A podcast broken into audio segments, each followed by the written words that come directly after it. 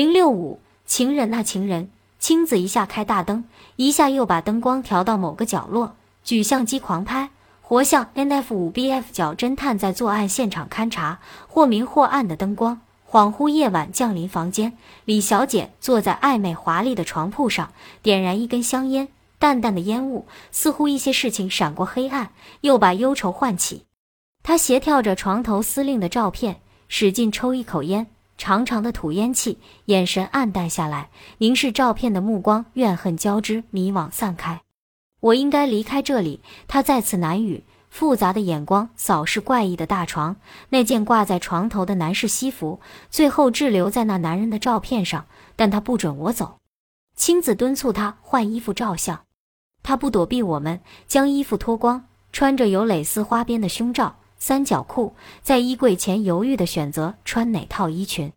她的身体是饱满性感的。丰满的乳房溢出肉色胸衣，有某种流畅下坠的风韵，有着成熟得带点过头的味道。细细的腰，小腹是圆滑含有希望的波状，皮肤带点褐色，四肢充满不安定的风韵。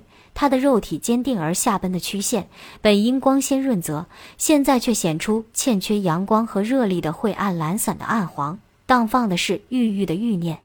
李小姐终于选定一套淡绿的旗袍套裙。重新佩戴另外一副华丽首饰，做工精致的红宝石手链、项链，略施薄粉，轻抹朱唇，艳光四射。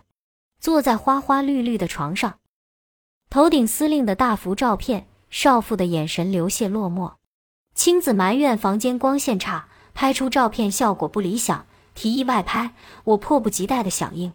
我们走出阴暗香艳的房间。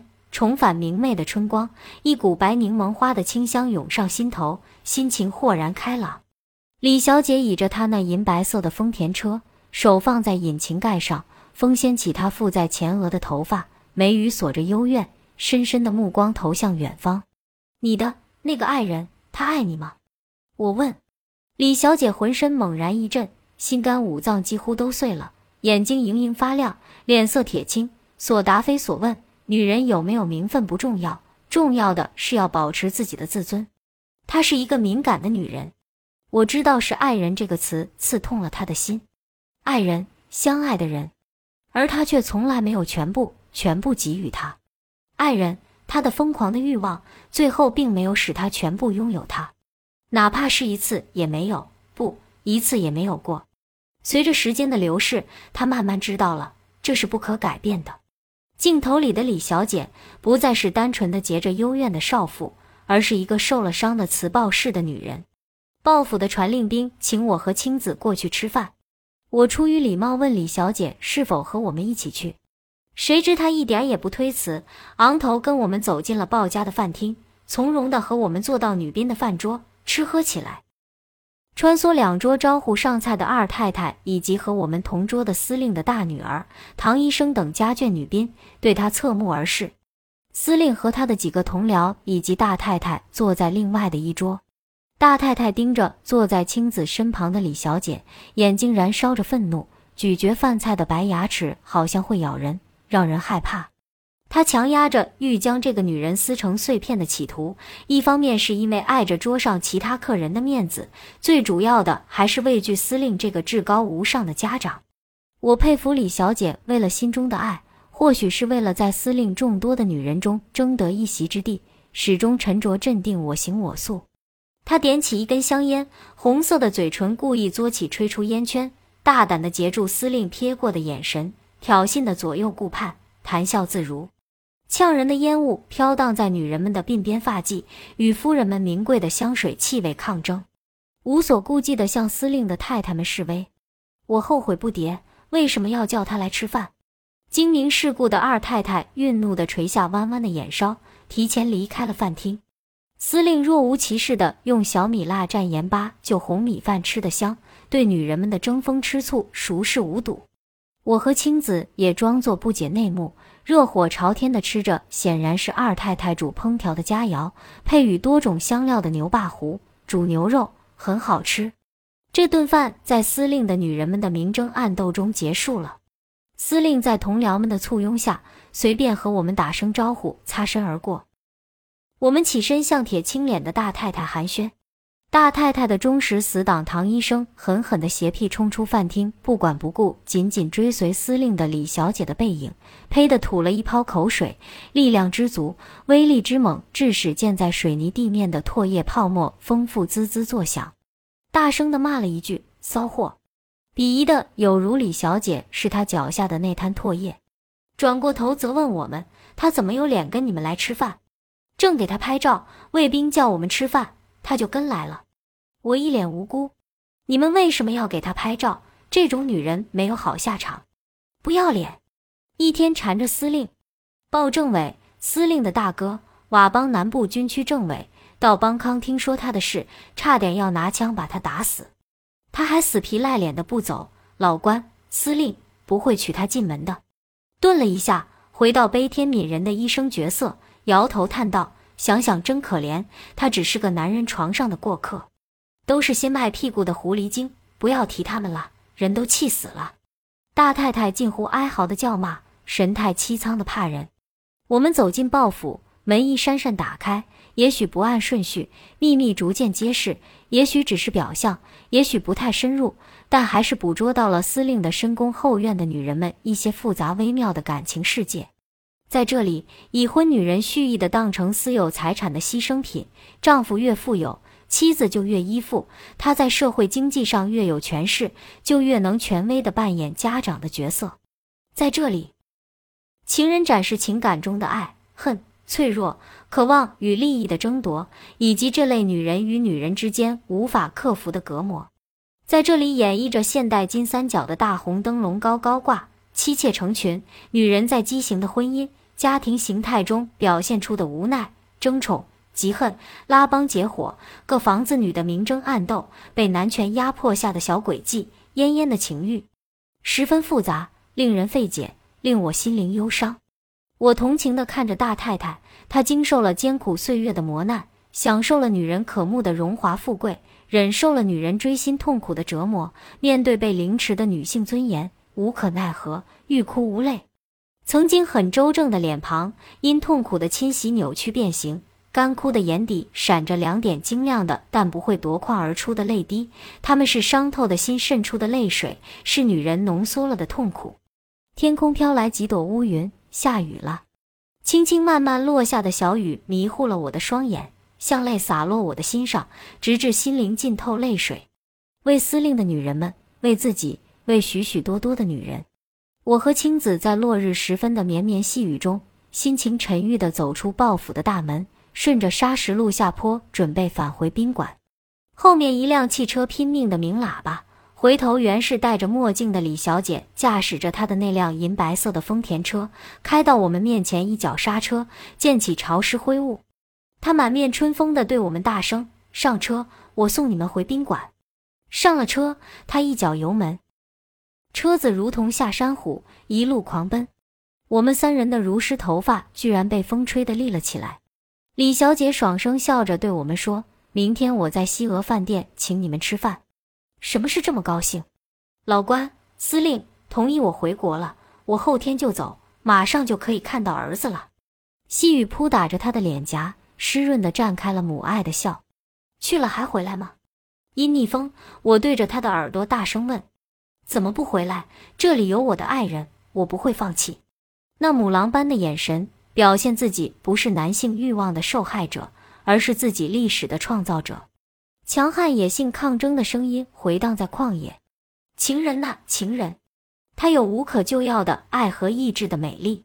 爱情赋予女人崇高的、无可否认价值的感觉。爱情对于女性来说是一种神奇而可怕的特质。爱情行为要求他深深的自我放纵，他沉浸在被动的倦怠之中，他闭着眼睛，失去了名字，迷惘，感到被巨浪席卷，被暴风雨所激荡，被黑暗所裹挟。这是肉体之黑暗，子宫之黑暗，墓穴之黑暗。他的自我被取消了。但是当男人从他身上挪开时，他发现自己又回到了床上。他是一个被征服者，是猎物。爱情与性在欺骗的旗帜下达到和谐。如果他对司令真情，注定要坠入痛苦的深渊。女人总是梦想在男性身上既获得欲望又获得尊重，通过他，虚无变成了充实的存在，而存在则变成了价值。她是男人的附庸，却认为自己是他的偶像。她在肉体和精神上蒙受了耻辱，却把一切献给了爱情，编织一些虚无缥缈的神话，迷醉自己，变成耽于空想的技师。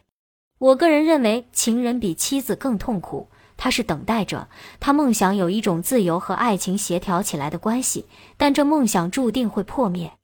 恋爱司令的女人比嫁给他的妻子更痛苦，她必须让他的情人留在他的身边，专注于他。起初，等待是一种令人眼花缭乱的希望，他在等待他的到来，在等待他的欲望，在等待他从睡梦中醒来。